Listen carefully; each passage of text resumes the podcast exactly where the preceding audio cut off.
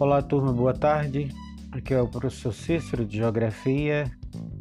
Hoje é dia 3 de novembro de 2020.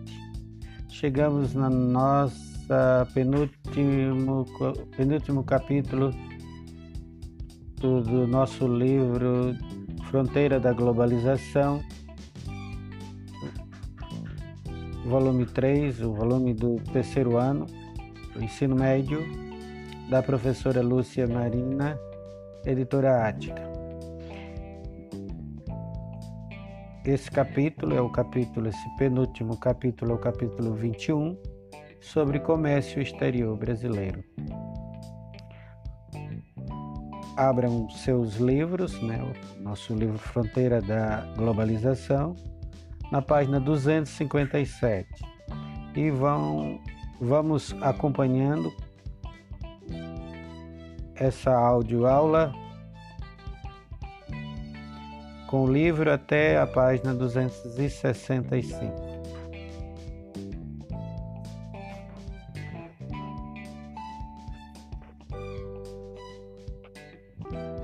Evolução do comércio exterior. Quando falamos da evolução do comércio exterior, temos que nos remontar a época do descobrimento, uma época em que não existia Brasil ainda. Né? Brasil como Estado-nação não existia. O que era o que hoje o mundo conhece como Brasil? Uma colônia portuguesa abaixo do Equador na, no Novo Mundo, o que se convencionou chamar de América do Sul.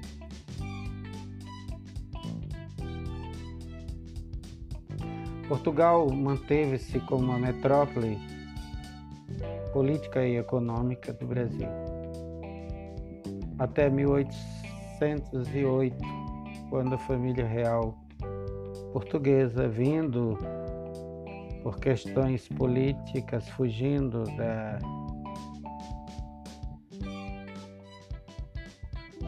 da, do exército francês, do exército napoleônico, se refugiam aqui no Brasil. Transfere a, as cortes, a corte, todo o arcabouço jurídico e administrativo lusitano para o Rio de Janeiro.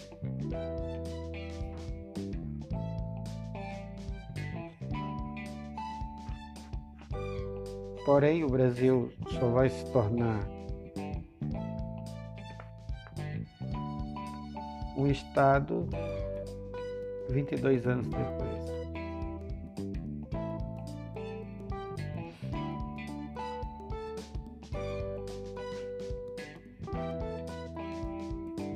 Terminava assim o período do monopólio e do pacto colonial que era o Pacto Colonial, vocês viram lá em História, com o professor de História, era, quando a gente fala de pacto, lembra a simbiose da biologia, né? que é um acordo onde ambos os lados têm que sair ganhando. Porém, o tal do pacto colonial não foi acordado, foi imposto e só quem saía ganhando era a metrópole. Né? O Brasil teria que existir em função de Portugal.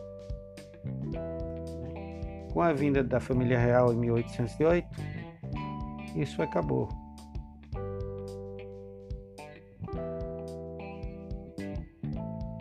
Com a intensificação do processo de industrialização depois da Segunda Guerra Mundial, Além dos produtos do setor primário, o Brasil passou a exportar produtos do setor secundário. Ou seja, o Brasil, que era que tinha entrado na divisão internacional do trabalho como fornecedor de matérias-primas para as, para as nações industriais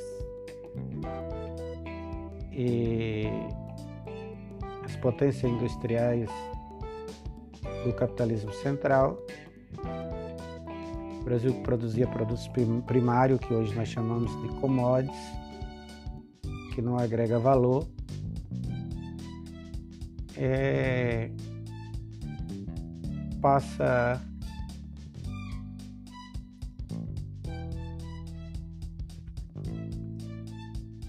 aí a transformar esse produto internamente aqui no Brasil. Inicia-se a partir da década de 30 e depois da guerra, depois de 45, se intensifica de forma gradual e constante um processo de industrialização do país. Desde o final da Segunda Guerra Mundial, a política de governo brasileiro com relações ao comércio exterior teve dois períodos distintos. 1945 a 1990. Substituição de importações.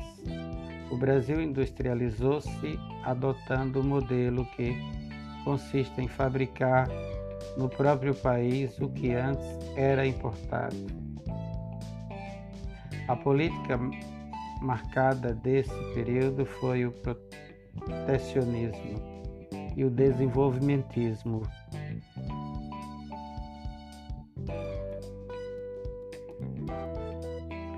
Isso, o primeiro, no caso, é isso, protecionismo significaria que o governo brasileiro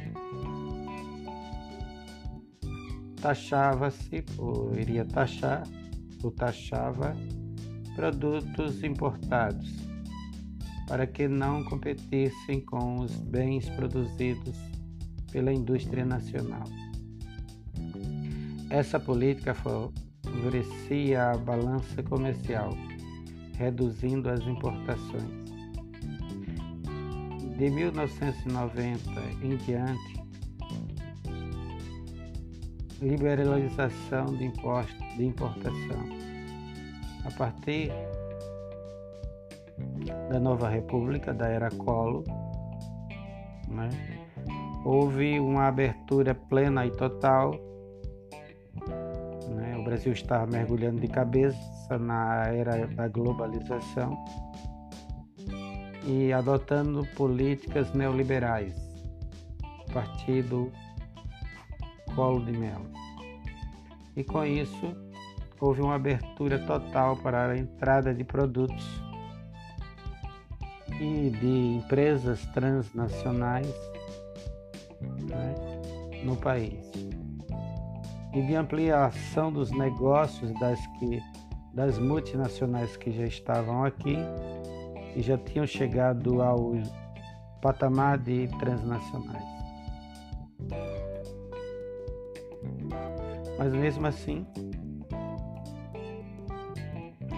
o, a indústria estrangeira instalada no Brasil é, tinha, tinha e tem ainda hoje uma característica de reproduzir. Né? Não, não visa fazer pesquisa, descobrir algo novo, produzir algo novo. A indústria, geralmente a grande maioria das indústrias estrangeiras no Brasil são meramente montadoras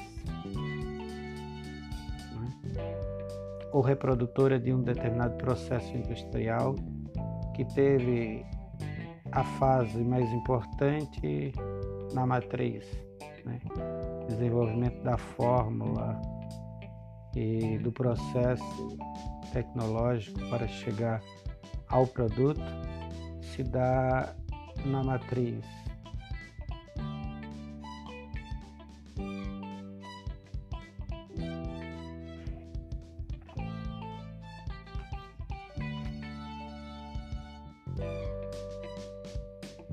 Podemos acompanhar a evolução do comércio exterior brasileiro analisando o comportamento da balança comercial do país desde a abertura dos portos em 1808, quando teve quando Dom João VI faz aqueles acordos desfavoráveis, altamente desfavoráveis, tanto para os lusos brasileiros que aqui viviam, quanto para os portugueses de além-mar, os portugueses de, da terrinha, ou seja, lá de Portugal.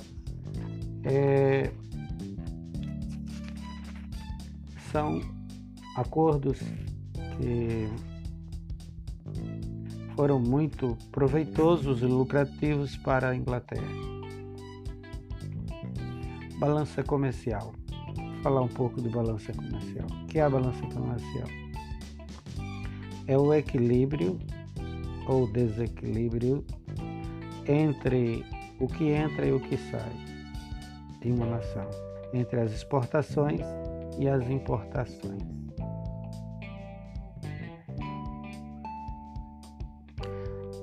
A balança comercial não usa como referência a quantidade de produtos que entra e sai do país, mas sim seus valores. Ou seja, não é que se saiu tantas toneladas de aço, de ferro e entrou tantas unidades de determinados produtos é, maquinofaturados de alta tecnologia, não. Que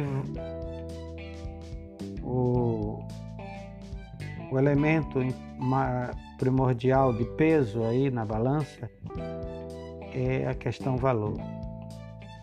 Daí pelo qual, quando a moeda nacional está desvalorizada, a nação ou a empresa ou grupo empresarial estrangeiro com moeda estrangeira muito mais valorizada do que a, a moeda que, nacional, da moeda que, dos do país que está oferecendo o produto, faz com que dá condições ao comprador comprar muito mais produtos, já que não há uma paridade de valor entre a moeda do vendedor e do cliente, do comprador. Se a moeda do, de quem está comprando é muito mais val, valorizada, tem muito mais aceitação e, e é muito mais valorizada referente, em referência à moeda do vendedor e o vice-versa, é óbvio que é claro, é evidente, que o comprador irá comprar muito mais produtos. Né? Mas o que pesa na balança não é a quantidade de produtos que saem ou que entram, mas sim o valor, que isso é aferido de acordo com a moeda. No caso, a balança comercial brasileira faz essa referência com a moeda estadunidense, com a moeda americana, com o dólar. Se o, no momento crucial que estamos vivendo hoje, onde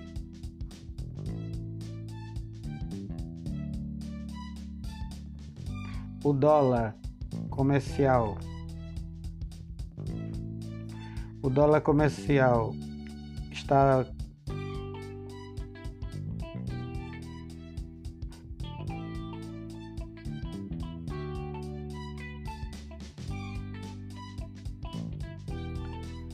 custando quase seis reais.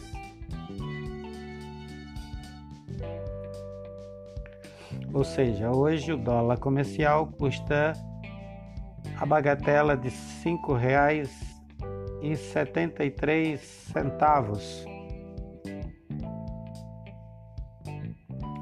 Isso quer dizer que alguém que vem comprar as commodities brasileiras, produtos primários, agrícolas e do setor mineral do Brasil, ou qualquer outro produto produzido no Brasil, que seja do setor industrial, né? se alguém tiver dólar e vier comprar o produto, quer dizer que ele compra muito mais produto que comprava há dois, três, quatro, cinco anos atrás, quando nossa moeda estava menos desvalorizada em frente à moeda estadunidense, frente à moeda dos Estados Unidos da América. Quer dizer que com um dólar o indivíduo tem possibilidades, vamos dizer, se o produto vale se o produto produzido aqui equivale a um real, alguns centavos de dólares, é, quer dizer que com 5 dólares ele compra o equivalente cinco vezes mais que comprava antes quando a nossa moeda já esteve quase um por um na época do, do auge do plano real, né? Estamos vivendo, estamos descendo a ladeira, o Brasil vai descendo a ladeira, né? cada vez pior. É como dizia os antigos do Nordeste, o Brasil está como a cantiga da perua, de mal a pior, pior a pior. Cada dia pior.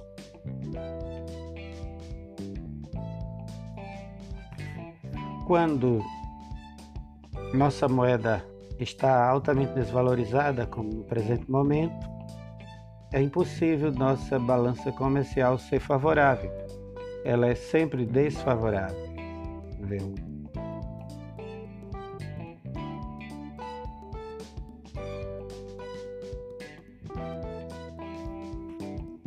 Balança comercial é um termo econômico que representa importações e exportações de bens entre os países. Dizemos que a balança comercial de um determinado país está favorável quando ele exporta mais do que importa. Do contrário, que a balança comercial é negativa ou desfavorável. Porém, como nós vimos, no nosso livro. Essa, esse conceito ele é um pouco furado, apesar que representa também a questão da, do desse, se você compra mais quer dizer que você está produzindo muito pouco. Você não, o, a indústria interna não, não produz suficiente para abastecer. Você precisa comprar do exterior para poder suprir suas necessidades, já que não produz, como agora nessa pandemia, que até máscara, isso é uma vergonha.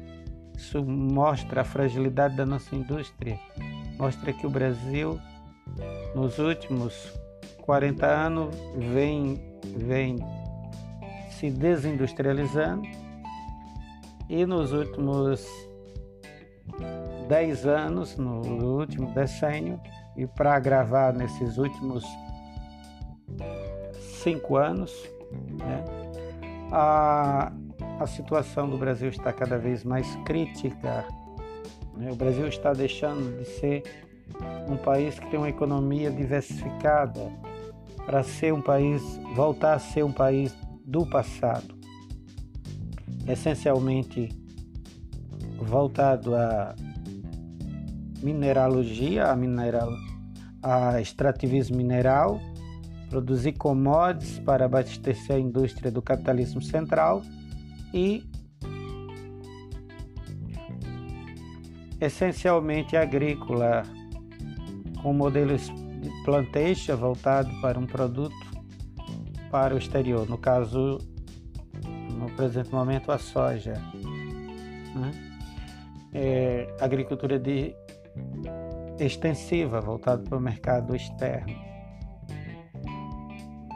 Uma agricultura cada vez mais mecanizada, que não oferece é, muitos postos de trabalho. Por isso, não é vantajoso para o país esse tipo de agricultura, a não ser que o país tivesse uma estrutura já que a mão de obra excedente poderia do campo poderia ser absorvida é, setores secundários e terciários. Para isso, nossa população teria que ser melhor qualificada. Né? E o Brasil teria, deveria estar em outro patamar. Né? Não nesse nessa conjuntura, nessa realidade distópica, dantesca, terrível em que vivemos, em que estamos mergulhados, que se aprofunda cada vez mais a partir de 2018 para cá.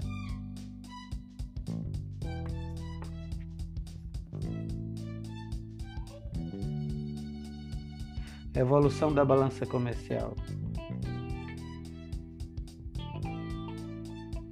Para analisar o funcionamento da balança comercial brasileira, vamos considerar dois aspectos principais: os produtos exportados e importados e o saldo comercial. Antes da abertura do, dos portos, a balança comercial brasileira apresentava superávit. É uma pauta de exportação, na qual predomina produtos primários, como açúcar, algodão, café, pele e minerais, pele no caso couro, de, de animal, principalmente bovino. Veja no gráfico abaixo, na página 258, De 1820 até a década de 70, o café reinou, reinou absolutamente como o principal produto da balança comercial brasileira, como nós vimos em aulas anteriores. É. A modernização das principais cidades brasileiras se deu devido ao lucro, né, superávit na balança comercial devido à atividade cafeira. Depois vem como produtos secundários o látex, borra, o látex que é a borracha e o cacau, né? Mas nesse período aí de 1820 a 1970 o café reinou soberano.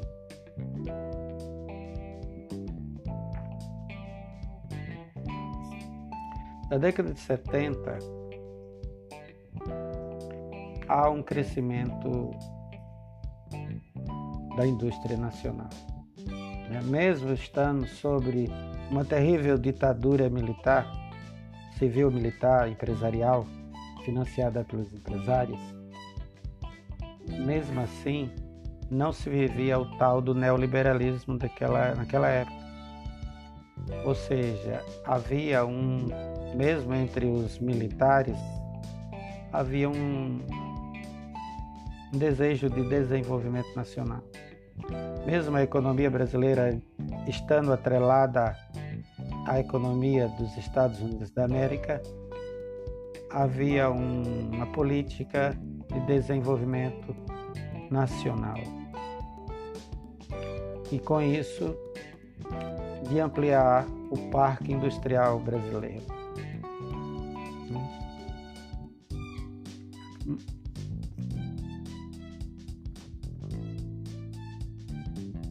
Do comércio brasileiro no, no contexto internacional. O Brasil pertence à Organização Mundial do Comércio, a OMC realiza suas trocas comerciais no comércio multilateral, com países isoladamente, como também se relaciona com blocos comerciais, fazendo ou não parte de algum deles, como veremos mais adiante. Na realização dessas duas formas de comércio, mesmo com uma balança comercial superavitária por muitos anos, é importante, fornecer, importante fornecedor de commodities agrícolas e minerais no mercado internacional, as exportações brasileiras representaram pouco mais de 1% das exportações mundiais, como se pode ver no gráfico abaixo, na página 260. Em 2015, os principais destinos das exportações brasileiras foram China, Estados Unidos, Argentina, Holanda, Venezuela, Alemanha, Japão, Chile, Índia e Itália. Os países de origem de grande parte das importações eram China, Estados Unidos, Argentina, Alemanha, Japão e Nigéria. Como podemos perceber, pela evolução da sua balança comercial, o comércio exterior brasileiro modificou-se intensamente após a década de 70, do século passado impulsionado pela modernização e pela industrialização dos países, do país. Falar em modernização da indústria nacional, isso durante o regime militar implicou endividamento. Por quê? Porque para o Brasil não possuía tecnologia para modernizar o seu parque industrial nacional. Muitas das máquinas utilizadas teriam comprado do exterior, de países como Alemanha, Estados Unidos, Japão. E para isso teria que ter moeda estrangeira. Não tendo moeda estrangeira, dependeu de empréstimos. E ao fazer esses empréstimos, contraiu dívidas. Né? E isso pesa de forma negativa na balança comercial.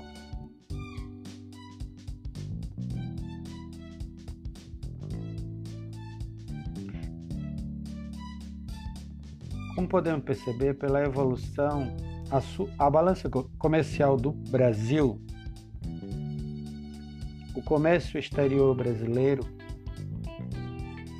é,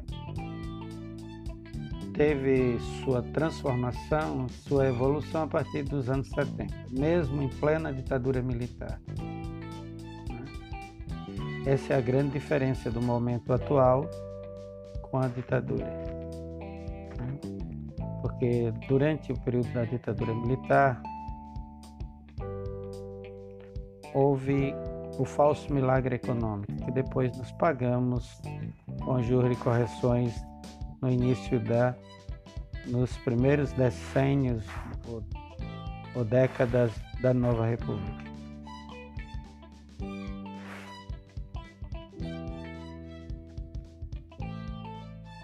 Já entre os principais produtos de importação, destacava-se combustíveis e lubrificantes, ou seja, derivado de petróleo.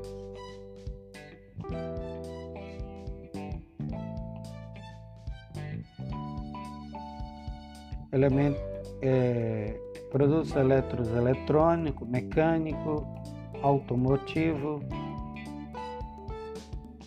peças, produtos da indústria petroquímica, da indústria químico-farmacêutica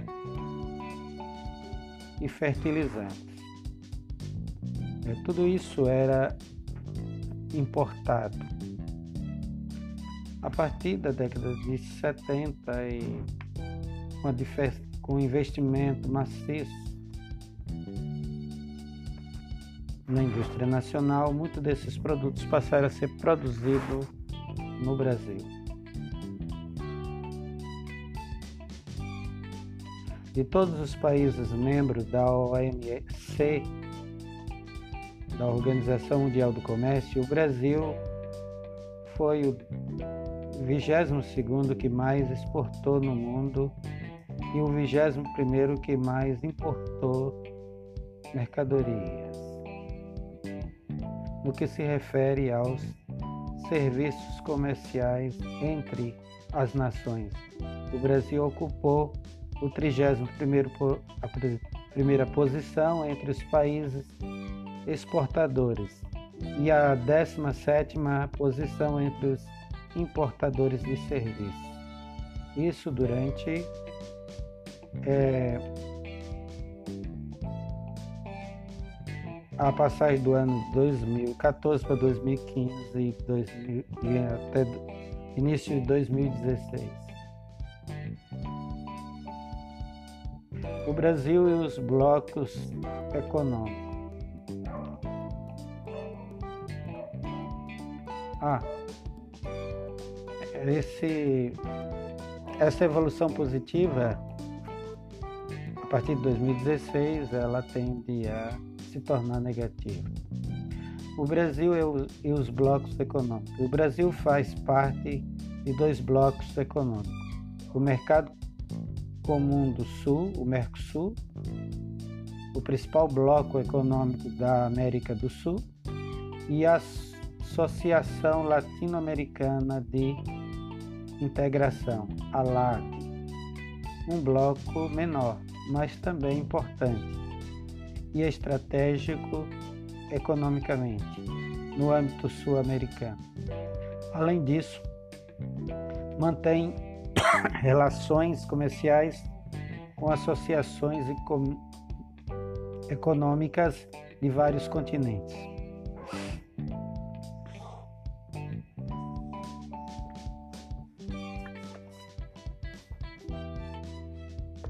Barreiras comerciais e o G20 comercial. Barreiras comerciais são medidas tomadas por países para proteger seus produtos no comércio internacional. Outras palavras, protecionismo. Há duas principais categorias de barreiras comerciais Ambas significam medidas protecionistas de um Estado para proteger o comércio, o seu comércio exterior.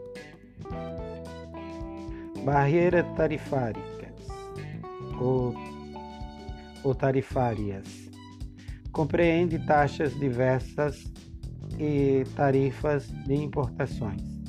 Essa, esse método já foi muito utilizado no Brasil.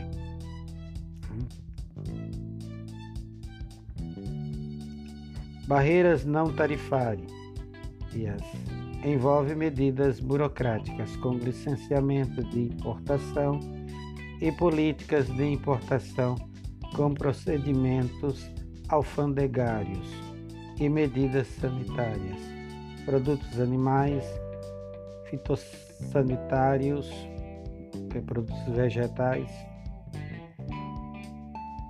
Entre as medidas protecionistas são comuns os subsídios e as medidas de salvaguarda. Subsídios são auxílios a determinados setores ou atividade para que seus produtos sejam competitivos no mercado interno, externos.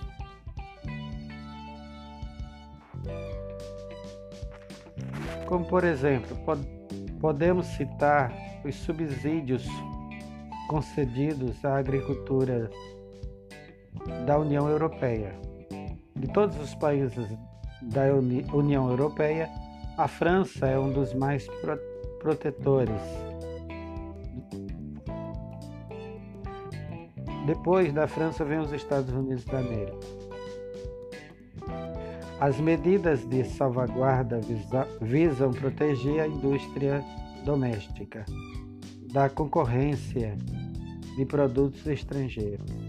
Por exemplo, as tarifas de salvaguarda concedidas à indústria do aço nos Estados Unidos da América. De modo geral, os produtos brasileiros são alvo de barreiras comerciais tarifárias e não tarifárias, bem como de medidas protetoras, principalmente por parte dos países ricos. Por isso é comum o Brasil recorrer ao, à Organização Mundial do Comércio quando se sente prejudicado com alguma medida de um país como os Estados Unidos ou França. Estados Unidos no campo do aço, a França geralmente na agroindústria. Com isso, dificultando, encarecendo, dificultando a entrada de produtos brasileiros no mercado francês.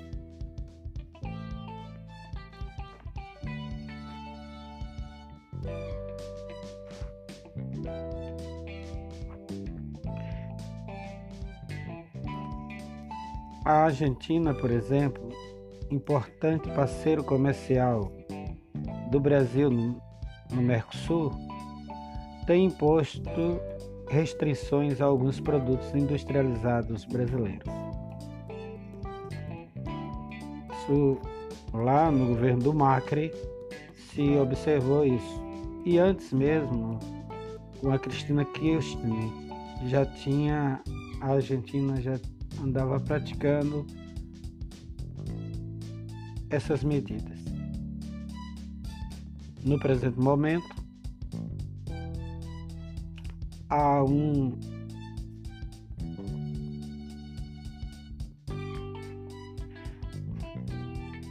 um andamento de ou seja de acordo comercial onde ambas as nações procure é, fazer com que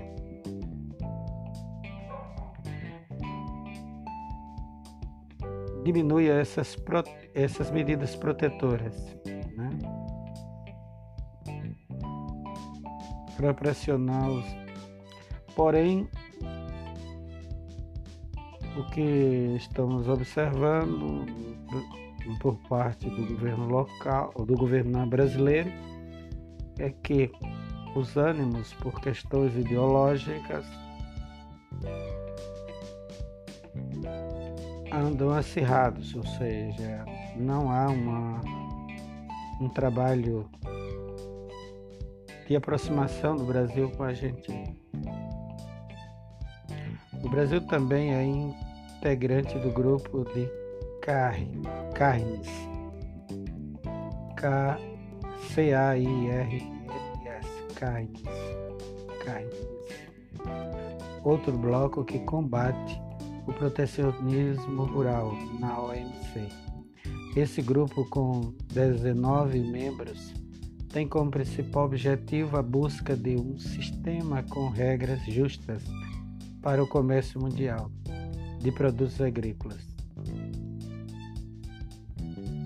Tanto o G20 do comércio como carnes procura cuidar da relação comercial entre países desenvolvidos em desenvolvimento, desenvolvidos ou em desenvolvimento, principalmente com a produção de de chamadas, das chamadas commodities. Né? Essas organizações de comércios mundiais, elas servem como arbitra, árbitro e denuncia quando determinada nação não está agindo de conformidade, está implementando barreiras ou taxações ou subsidiando seus produtos de forma altamente desleal.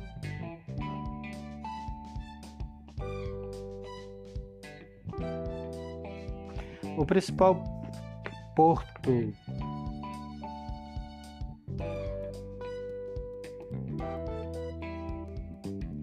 os corredores de exportação. Para organizar o embarque e desembarque de, de produtos a partir dos, dos anos 70, o Brasil teve que é, melhorar os seus portos, ou seja, modernizá-los. O principal porto marítimo do Brasil, os principais portos são os portos terminais desses chamados corredores, que são concentrados no sudeste e no sul do país.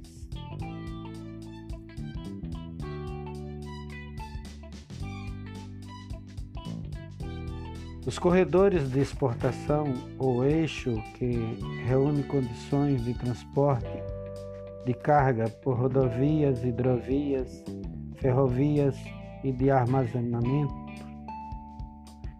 em silos ou container. E sistema portuários. Isso aí produz uma logística que facilita a exportação nacional. E os principais se encontram no sudeste e no sul do Brasil. Veja o mapa na página 265. O desafio do comércio brasileiro, que constitui um pouquinho mais de 1% de todas as exportações mundiais, é avançar, ou seja, seria avançar. Mas o que nós estamos vendo é um declínio e não é devido à pandemia. É claro que a pandemia agravou, mas o Brasil não parou com a pandemia a agroindústria continua trabalhando, o setor de mineração também. Por isso, o Brasil não parou. Em questão de política, diplomacia, política externa brasileira, questão de gestão, isso que tem que fazer, tem levado o Brasil à bancarrota.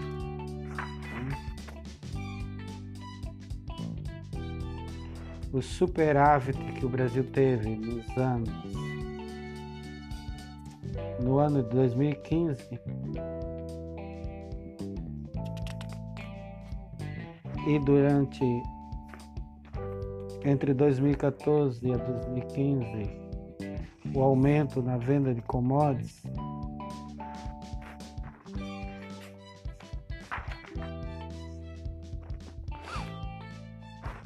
não é uma realidade em 2020, como não, já não era em 2019, nem em 2018. O Brasil vem declinando desde 2016.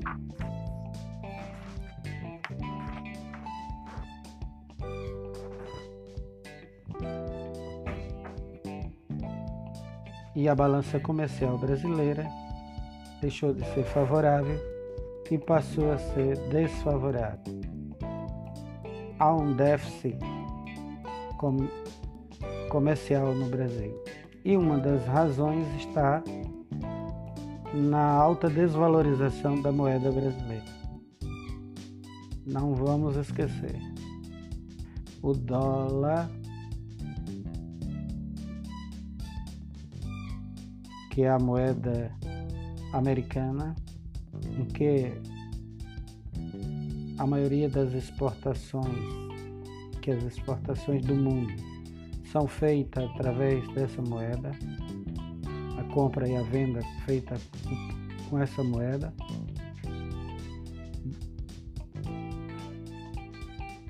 Comparando com a moeda brasileira, ele já vale. Para comprar um dólar você precisa de cinco reais e setenta e três centavos. Dólar comercial, tá? O dólar o dólar turismo já está quase na casa dos sete reais. Hoje, dia 3 de novembro de 2020. Por hoje ficamos por aqui. Façam o exercício proposto. Espero que tenham compreendido. Se não compreenderam, entre em contato comigo para tirar para maior esclarecimento e explicação.